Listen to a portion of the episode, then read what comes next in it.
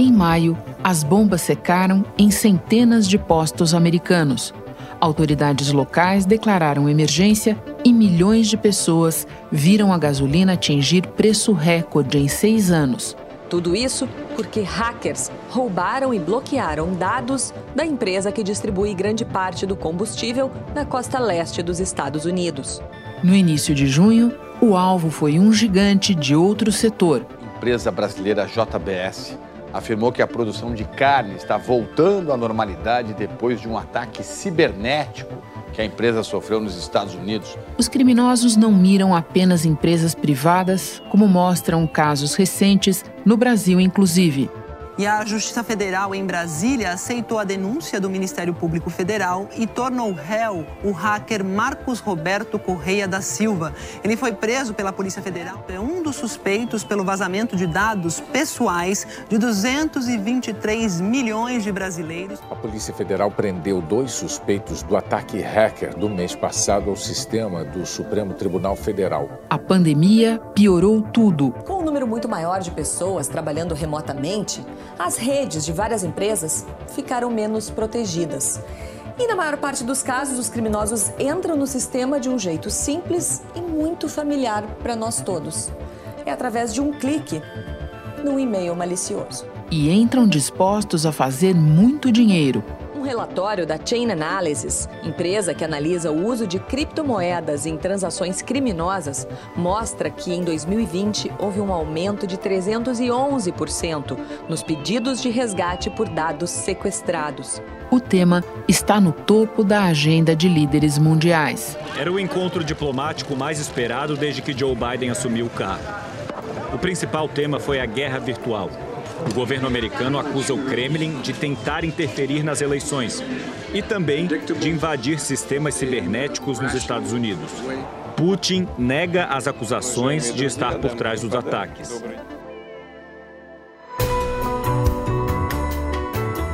Da redação do G1, eu sou Renato Loprete e o assunto hoje é insegurança cibernética um episódio para entender como agem e o tamanho da ameaça representada pelos bandidos da banda larga, expressão estampada na capa da mais recente edição da revista britânica The Economist. Uma conversa que eu terei com o jornalista Altieres Hor, colunista de segurança digital do G1, e com o advogado Rafael Zanata, diretor da Associação Data Privacy Brasil de Pesquisa, ONG voltada para a privacidade e proteção de dados. Segunda-feira, 21 de junho. Altieres, na semana passada, uma reunião de cúpula entre os presidentes Joe Biden e Vladimir Putin teve a questão cibernética como um dos itens mais importantes da pauta. Então eu te peço que comece relembrando para nós ataques recentes a instalações do governo americano e a empresas também. Então, na verdade, o mais relevante, com certeza, para ser citado é o ataque a SolarWinds. O que aconteceu foi que essa SolarWinds é uma empresa de tecnologia e ela presta serviços para muitas entidades do governo americano e também empresas do país, como a Microsoft, como a FireEye, que foi a empresa que de fato divulgou esse ataque. Então, quando os invasores tiveram o acesso a SolarWinds, eles plantaram uma atualização adulterada que quando os clientes dessa empresa instalaram essa atualização, eles estavam automaticamente abrindo as portas para esses invasores. Então aí nós tivemos uma invasão dessas empresas americanas todas e das entidades do governo americano que também utilizavam esse software da SolarWinds. America under virtual invasion. That's what Senator Dick Durbin is calling a massive Russian cyber attack on U.S. government agencies. Uh, you know, companies that were you know involved: Microsoft, Cisco, Intel. You know, a lot of um, Department of Defense uh, type organizations, federal government installations, big, big, big, big companies um, that were impacted by this. Around 18,000 customers were exposed to the malicious code. E segundo o governo americano, esse ataque foi organizado por um grupo de invasores patrocinado pelo governo russo. Mas esse esse, esse é um tipo de ataque que nós temos que é diferente de outros ataques que seriam realizados por organizações criminosas que também teriam é, sua sede, vamos dizer assim, na Rússia, segundo o governo americano, a Rússia faria vista grossa a essa atividade criminosa e não seria incisivo no combate a elas. Primeiro que o governo dos Estados Unidos é, suspeita que a Rússia está por trás dos três grandes ataques né, que os Estados Unidos sofreram, uh, ataques cibernéticos, somente desde janeiro, desde que Joe Biden assumiu a presidência dos Estados Unidos. E depois que os Estados Unidos acreditam que, por mais que a Rússia é, se não seja possível que a Rússia esteja de fato é, envolvida, que o governo russo tem sim uma responsabilidade. O FBI aponta a Rússia e o leste europeu como principais abrigos dos grupos autores desses ataques. Essa desconfiança procede, tem fundamento, está demonstrada? É, a gente vê uma certa negligência pela falta de ação. Então, é muito raro que, por exemplo, a Rússia anuncie que ela prendeu algum criminoso envolvido nesse tipo de ataque, o que é um fato curioso, tendo em vista a quantidade de evidências que especialistas encontram e algumas, algumas evidências no próprio comportamento dos vírus. Então, nós temos registrado casos em que vírus detectam que, por exemplo, tem um teclado no idioma russo instalado no sistema e com isso o vírus não, não funciona mais, ele não opera, ele desiste de, de funcionar. E os especialistas entendem que isso é uma tentativa de, vamos dizer, evitar mexer no quintal de casa. No caso, os vírus seriam russos e eles estariam evitando atuar em sistemas russos para não chamar a atenção das autoridades locais. Então, dois exemplos de ataques que seriam realizados por gangues associadas, né, não diretamente à Rússia, mas a essa negligência do governo, seriam justamente os casos da JBS e da Colonial Pipeline. É, no caso do vírus Darkseid, por exemplo, que atacou a, a Colonial Pipeline, você tem um, né, uma atividade muito clara na Rússia, eu digo em fóruns russos, né, em espaços onde são frequentados né, hackers russos, sabe se, se tem esse tipo de atividade. E no caso que atacou a JBS, você teve uma entrevista a um, a um, a um canal de Telegram, também é, da Rússia, em que eles deram uma entrevista comentando, inclusive, como os Estados Unidos estavam respondendo a esse ataque. Então você tem esses elos que são Claro que é muito difícil a gente afirmar com absoluta certeza que aquilo é de um determinado país ou não é. Né? Na, no digital, nós temos esse desafio como uma constante. Agora, os, as evidências, os indícios existem em grande quantidade. Só acrescentando contexto a dois casos mencionados por você, no caso da Colonial Pipeline, nós estamos falando de um sistema de oleoduto que obrigou os Estados Unidos a decretar em estado de emergência por causa do ataque. E no caso da JBS, que o público brasileiro conhece bem, porque é uma multinacional de origem brasileira, ela tem fábricas não só nos Estados Unidos, como no Canadá e na Austrália, e é líder do seu setor. Os primeiros ataques de resgate, que a gente pode falar assim, aconteceram já na metade da década de 2000, quando esses mesmos grupos, ou grupos muito semelhantes a esses, criavam antivírus falsos. Foi assim que mais ou menos começou a ideia. Quer dizer, eles contaminavam o computador da vítima com vírus e depois vendiam o suposto antivírus para resolver.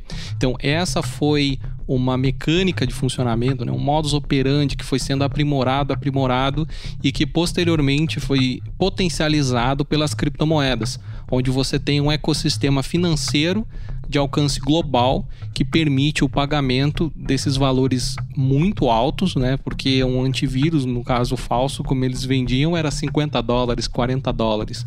Então você chegar ao nível de cobrar um resgate de milhões de dólares, como tem acontecido agora, é resultado em grande parte desse amadurecimento dos mecanismos de pagamento que foram criados ao longo dos últimos anos. As criptomoedas, como elas têm, não, não tem nada de especificamente é, perverso nelas, no sentido né, do funcionamento, de acreditar que, que aquilo é, um, é um, uma organização criminosa ou nada assim, você não tem como simplesmente barrar aquele funcionamento e isso acaba privilegiando esse tipo de resgate milionário que tem acontecido. O governo da Carolina do Norte declarou estado de emergência. Um posto de gasolina em Charlotte, maior cidade do estado, limitou a compra a 30 dólares por consumidor, menos de um tanque cheio. O preço da gasolina chegou a subir cerca de 2% na Carolina do Sul. A escassez de combustível foi causada por um ataque cibernético à empresa Colonial Pipeline, responsável pelo maior oleoduto dos Estados Unidos. Os hackers roubaram informações e desconectaram a rede. O oleoduto afetado tem quase 9 mil quilômetros e passa por 10 estados.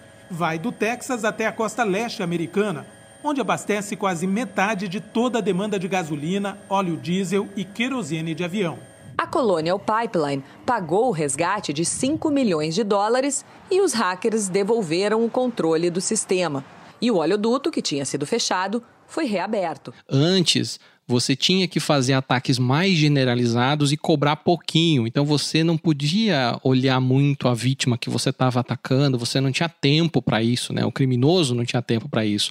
Agora, se ele olha a possibilidade de ganhar um milhão de dólares em um único ataque, é claro que ele pode dedicar meses àquele ataque e ele ainda vai ser uma atividade extremamente lucrativa para ele. Ransomware bug, if you like, was discovered at 2 a.m. this morning, and as Matthew mentioned there, the health service executive, the body that runs the Irish Health Service, closed down its computer system nationwide. Most of the ransomware gangs are really after money. Um, this ransomware is unfortunately an extremely lucrative business to be in right now.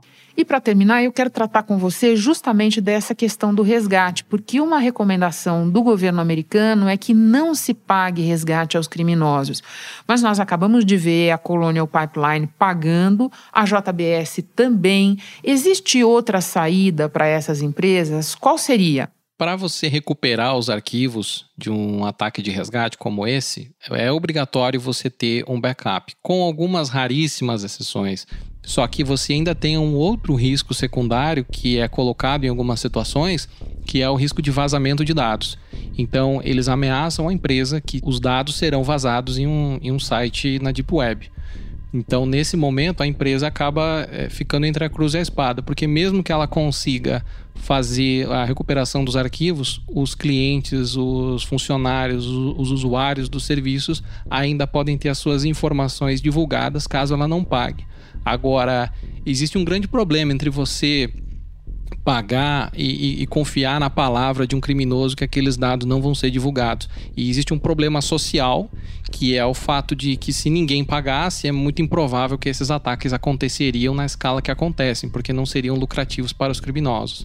Então, porque eles sabem que existe uma conta individual que a empresa faz que acaba compensando para pagar, seja pelos arquivos que ela precisa recuperar, ou seja, pelo cliente, pelo usuário que ela quer resguardar, ela acaba tomando essa decisão e isso não tem um impacto positivo no, no âmbito social, né? No todo. É claro que a recomendação é não pagar, porque existe uma série de riscos, existe inclusive o risco de não receber a chave que o criminoso prometeu e você não ter o problema resolvido. Altieres, eu agora vou conversar com Rafael Zanata, mas antes me despeço de você. Muito obrigada pelas informações. Bom trabalho. Obrigado, Renata. Rafael, agora mesmo o Altieres avaliava com a gente ataques recentes no mundo a grandes empresas, a instituições. Mas esse tipo de ação criminosa também tem crescido no Brasil. No ano passado, por exemplo, nós tivemos um ataque ao Superior Tribunal de Justiça, além de outros contra empresas.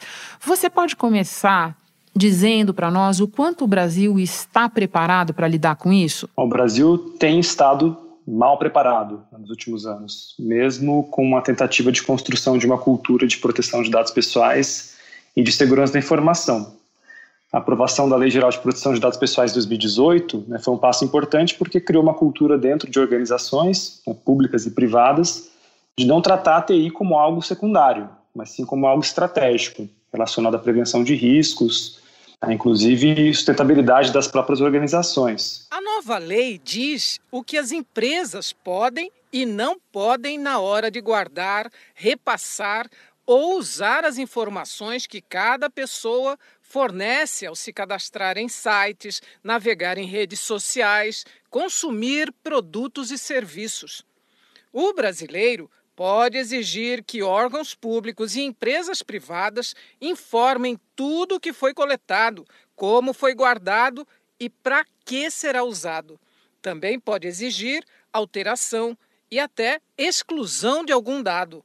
Vale para identificação, como nome, CPF, e também para dados como impressão digital, posições políticas e religiosas. Mas isso ainda não está à altura né, da quantidade de investimento necessário em segurança da informação, que ainda é muito baixo, e mesmo da estrutura de política pública, da estrutura institucional. O Brasil ainda articula muito mal os seus centros de resposta a incidentes de segurança e não tem, como existe em outros países, é, um mecanismo mais unificado né, de centralizar informações preventivas né, sobre a natureza dos ataques e de disseminar essas informações é, entre os profissionais que operam tanto em tribunais de justiça quanto em empresas de tecnologia ou de outros setores. Isso se agrava quando você tem respostas que são de pagamentos. Né? Quanto mais você paga em ataques de ransomware, que são de criptografia, que bloqueiam os dados, você gera um incentivo econômico para que esses agentes continuem promovendo esse tipo de ataque. Todos os sistemas internos do Superior Tribunal de Justiça estão sem funcionar: de telefonia, conexão à internet, sistema de processos. O presidente do tribunal, ministro Humberto Martins, fez um comunicado sobre o ataque hacker. Ministros do STJ confirmaram à TV Globo que os hackers colocaram no sistema um pedido de resgate, mas não houve contato com o tribunal sobre a forma como isso ocorreria. Depois de discutirem a ameaça, os ministros decidiram que não seria feito nenhum pagamento para a retomada do sistema. E como reverter essa alta exposição do Brasil, Rafael? São muitos caminhos possíveis. Né? Acho que, primeiro, o Brasil precisa ter uma visão um pouco mais estratégica é, em termos de uma visão de segurança da informação é, que não se limite só a questões de segurança cibernética, por exemplo, proteção de infraestrutura crítica, né, por exemplo, os cabos submarinos né, que estão no, no Nordeste do Brasil, ou infraestruturas de compartilhamento de informações de funcionamento da internet, né, como tem em alguns centros de São Paulo e outros lugares do Brasil, mas especialmente uma coordenação mais orientada a essa concepção preventiva né, de ataques que são distorção, é, e especialmente a correção rápida de, de patches, a informação sobre softwares e sistemas que precisam ser atualizados, e eventualmente até a coordenação de fundos públicos. Não se tem, por exemplo, no Brasil, um fundo do BNDES dedicado especialmente a esse assunto, né, com taxas menores de juros a empresas que querem investir nessa área é, e que precisam de recursos. Né. Isso já se discute em outros países, já tem discussão nos Estados Unidos e, e créditos específicos para quem quer investir nisso. Então a gente precisa de um olhar um pouco mais holístico do que esse sentimento assim de muito reativo, né, de só lidar com um problema depois que ele acontece. É um pouco aquele princípio de que se o crime se sofistica, a prevenção também precisa se sofisticar para poder combater, certo? Muito, especialmente porque a gente tem notado que o Brasil se tornou um alvo né, nos últimos seis meses, é, assim como outros países, né, Índia e Estados Unidos são dois países também que são muito alvo desse tipo de ataque, é, e que a gente tem notado uma, uma sofisticação até de modelo de negócio por trás dos ataques. A gente tem notícias de alguns sistemas que funcionam como plataformas, né, no qual o atacante paga né, para o operador dessa plataforma de infraestrutura de ataques ransomware para utilizar o serviço para promover o ataque de ransomware e parte do lucro é dividido entre esses agentes.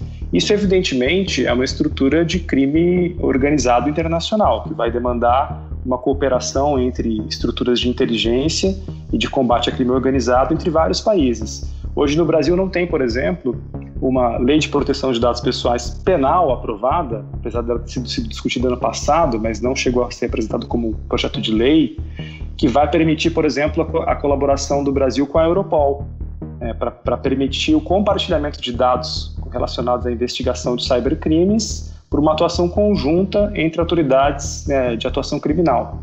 Então, o Brasil, apesar de ter no Ministério Público Federal unidades específicas que se dedicam a isso, é, os próprios procuradores reclamam né, que faltam alguns instrumentos de cooperação internacional que poderiam já ser aprovados pelo Congresso para permitir. Por falar em cooperação internacional, em 2019 o Brasil foi convidado a fazer parte da Convenção de Budapeste, que trata desses crimes.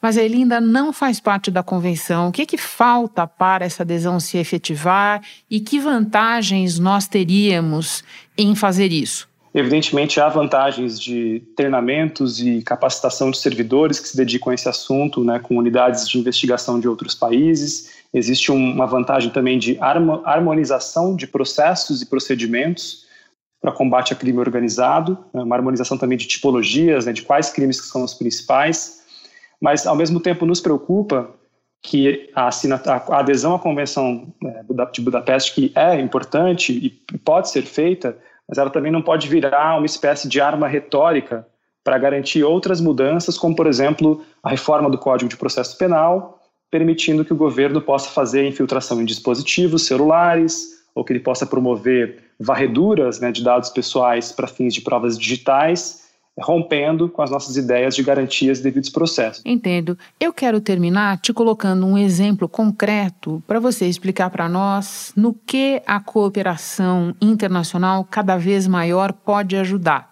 O exemplo concreto é do final da semana passada, o ataque contra a Alibaba, a empresa gigante de e-commerce sediada na China, que teve um bilhão de dados de clientes roubados. De que maneira mecanismos de cooperação poderiam ajudar a cuidar de um caso como esse? Existem duas, duas, duas grandes vantagens de início. A primeira é um compartilhamento de informações sobre os agentes né, perpetrantes da, da infração criminal, em termos de subsídio da própria autoridade brasileira ou as autoridades, né, que se municiariam mais rapidamente das informações de como o ataque foi feito, quem são os atores por trás, quais métodos foram utilizados, etc.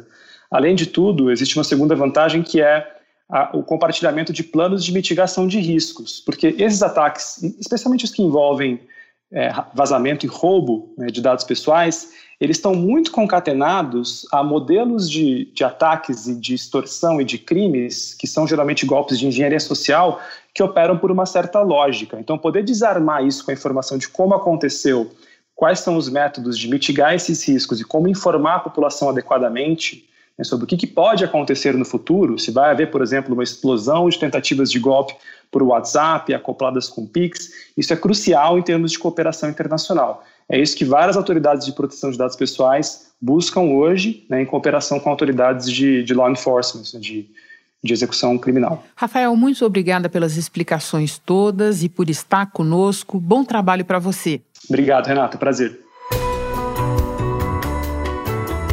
Antes de terminar, eu lembro que para preservar seus dados pessoais e bancários, o primeiro passo é ficar atento à segurança do celular.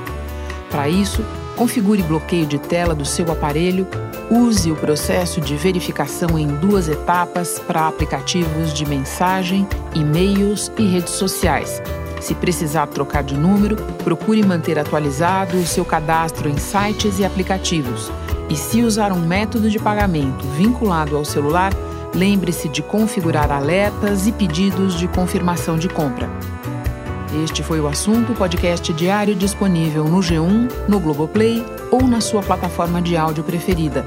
Vale a pena seguir o podcast na Amazon ou no Spotify, assinar no Apple Podcasts, se inscrever no Google Podcasts ou no Castbox e favoritar no Deezer. Assim você recebe uma notificação sempre que tiver novo episódio. Eu sou Renata Luprete e fico por aqui. Até o próximo assunto.